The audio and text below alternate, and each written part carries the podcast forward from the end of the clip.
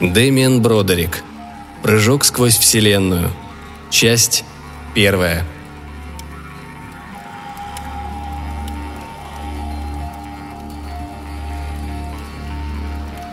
Удивительно некрасивая женщина по имени Ся Шан Юн уже собиралась разнести на кусочки главное хранилище персональных файлов, расположенное на западном Тихоокеанском побережье, когда робот-надзиратель схватил ее за руку.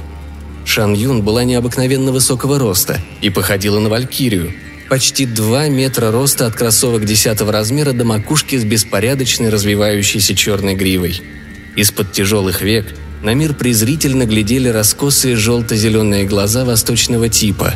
Полные ярко-красные губы никак не соответствовали канонам красоты 23 века, когда предпочитали бесцветные узкие бледные лица. Я не собираюсь описывать ее грудь, яростные животные движения ее мускулистого тела, широкий шаг длинных ног, руки, едва ли приспособленные для занесения данных в компьютер по 15 часов в день. Полный портрет будет выглядеть женоненавистническим – как с нашей точки зрения, так и на взгляд Шан Юн. Избавьте меня от этого. Ся Шан Юн была невероятно непривлекательна. Во время фазы реконструкции отсталые родители Шан, последние на Земле саентологи-конфуцианцы, спрятали ее в небольшом непроницаемом контейнере. И поэтому, когда инженеры генетики с орбиты посылали на Землю импульсы, воздействовавшие на человеческие гонады и плоды и изменявшие структуру тела, Шан Юн не подверглась облучению – Несчастное создание выглядело ужасным пережитком эпохи потребления, господства жестокого экспрессионизма XX века. Недостатки внешности компенсировались у Шан Юн независимым характером и фантазией. Она день и ночь читала запрещенные книги. Разумеется, запрещены были все книги, но некоторые из них значительно строже, и именно ими она набивала свой извращенный мозг. Она разыскивала всевозможные сведения о 20 веке, веке небывалой деградации и материальных излишеств. Больше всего ей нравились описания соревнований по бегу. Забравшись глубоко в старый городской коллектор, самыми темными ночами при свете лишь одного карманного фонарика с радиоприемником, настроенным на пустую волну, Шан Юн тренировалась, пока не расплющились заклепки на самодельных кроссовках, а на голенях не развелись нечеловеческого вида мускулы. Вторым ее увлечением были книги о бодибилдинге – с замирающим сердцем, глядя на двумерные фотографии Б. Фрэнсис и Арнольда Шварценеггера в расцвете сил, она приседала, качала пресс и бицепсы, укрепляла мышцы ног и грудной клетки, садилась на шпагат. Читателю остается лишь вообразить, во что в результате превратилось ее изначально ненормальное атовистическое тело, потому что я не в силах описывать все эти ужасы. Откуда роботам стало известно, что затевает Шан Юн? Она соблюдала все меры предосторожности. Покушение планировалось в мельчайших деталях в течение почти 15 месяцев. Она дюжину раз перепроверила каждую фазу операции, от устройства на работу в Тихоокеанский центральный банк данных до тайной доставки самодельной полосатой дыры в здании терминала. Казалось, план был безупречен, однако в нем совершенно очевидно зияла брешь, в которую смог пробраться робот. Робот-коп подъехал к Шан Юн как раз в тот момент, когда она входила в помещение банка персональной информации. Будучи учеником-ассистентом оператора базы данных, она имела на это полное право. Краем узкого раскосого мерцающего желтым огнем глаза Шан заметила приближение робота, но не остановилась. Несмотря на то, что она очень, очень хорошо бегала, в данном случае скорость не играла роли. Из отверстия на груди робота вылетело облако тонких, словно паутина, нитей и окутало ее подобно кислотному дождю – Черт!» – вскрикнула Ся Шан Юн, и это выражение в очередной раз показывает, что она была пережитком недоброго старого прошлого. Невидимые жгучие нити окутали ее с ног до головы, оставив открытыми только глаза, уши и ноздри. Эта технология была разработана в Национальной лаборатории клейких веществ после 10 лет интенсивных исследований. Но на Ся Шан Юн ее научная ценность впечатления не произвела. Она шипела от ярости, она плевалась. Ей больше ничего не оставалось. Нити, сцепившись своими крошечными пальчиками, натянулись, образовав пластиковый кокон, повторяющий очертания тела. Вокруг чрезмерно развитой грудной клетки Шан Юн оставили немного свободного пространства, только для того, чтобы она могла дышать.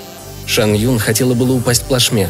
Но прежде чем статуя, внутри которой она была заключена, коснулась плиток пола и разлетелась на куски, робот-надсмотрщик, втянув металлические щупальца, осторожно прижал ее к своему тяжелому корпусу. «Гражданка Ся», – нараспев произнес механизм. К своему огорчению я обязан припроводить вас в тюремную камеру, как для вашего блага, так и для блага республики». Возразила Шан Юн.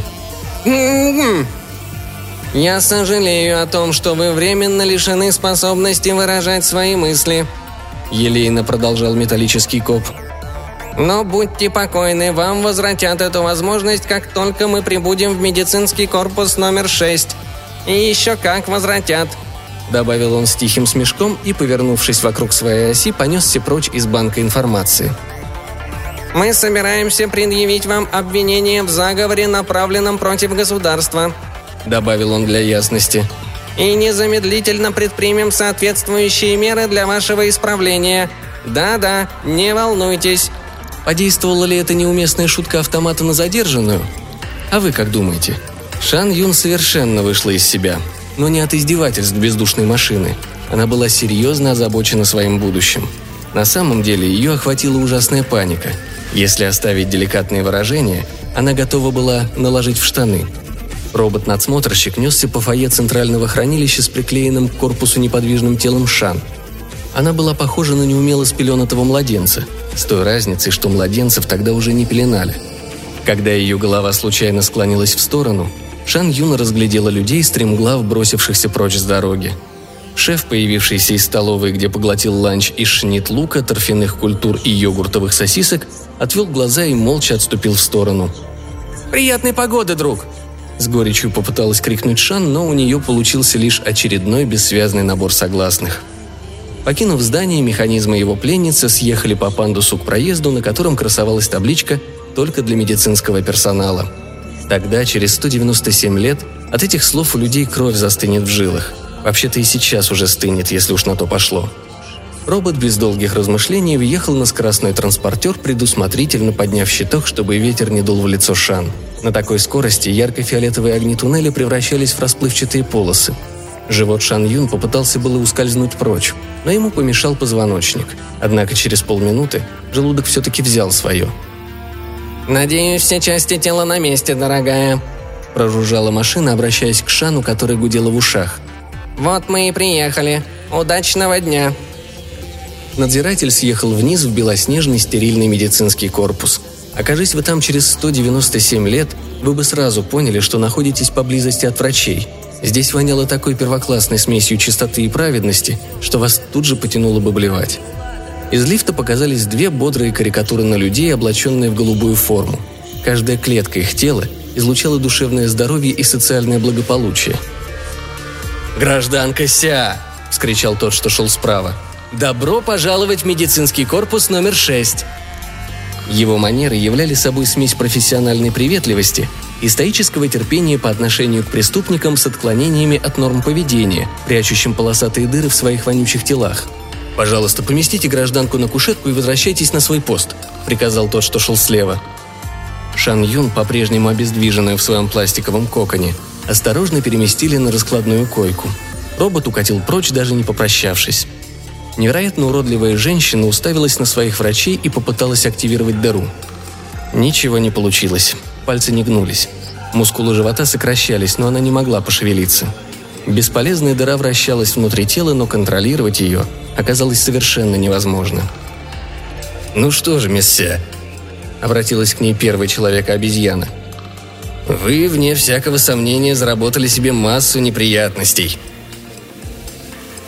«Да, разумеется, мы имеем дело с недобрыми намерениями и ложью.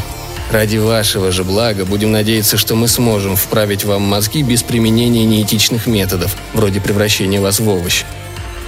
На пластиковом коконе, скрывавшем лоб Шан Юн, выступил холодный пот, подобно тому, как влага от буханки хлеба собирается внутри целлофановой упаковки. Это было отвратительное, угнетающее ощущение. «Прочистка мозгов», – задумчиво произнесло одно из существ – «Нет, не пойдет, можно все испортить». «Да, это было бы трагедией, Фрэнк. Женщина явно обладает большими способностями.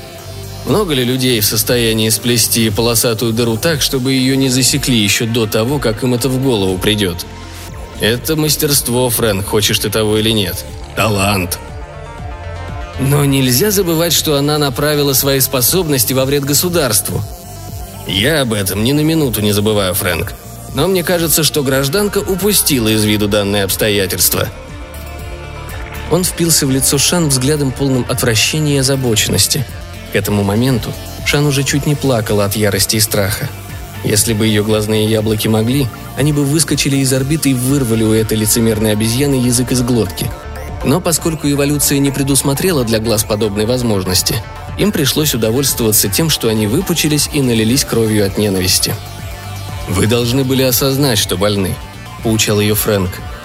«Вы должны были смело прийти к нам, добровольно пройти курс лечения». Нити, составляющие кокон, натянулись, и обезьяна печально покачала головой. «Расслабьтесь, мисся. Гнев – это бесполезная антиобщественная эмоция – Существуют неплохие доказательства того, что все эмоции бесполезны и антиобщественны. Но я придерживаюсь иной точки зрения. «Живи и дай жить другим» – вот мой девиз. На индикаторной панели загорелись цветные огоньки, что-то зажужжало. Шан Юн вся кипела. «Сейчас мы отправим вас в анализатор, мисся, и я должен вам сообщить, что если вы по-прежнему помышляете о сопротивлении, это неблагоприятно отразится на вашей медицинской карте. Из кокона донеслось приглушенное фырканье. С мелодичным звуком подъехал лифт. «Ага, ну вот. Не стоит волноваться, мисся. Поверьте мне. Вы пройдете анализ и оценку сразу после того, как техники удалят кокон и эту полосатую дыру, которую вы поместили в свое тело». Другая обезьяна яростно закивала, наклоняясь над Шаньюн с баллончиком в руке – Совершенно верно. Помните, наша работа заключается в том, чтобы вылечить вас. Он впрыснул ей в ноздри аэрозоль. Комната опрокинулась и ударила Шаньюн в висок. Когда обезьяны покатили койку с онемевшим телом к лифту, она еще не потеряла сознание и, чувствуя, как тьма разрывает ее мысли на смешные маленькие кусочки, расслышала слова Фрэнка. «Откровенно говоря, Тед, от этих ненормальных у меня мурашки по коже бегут»,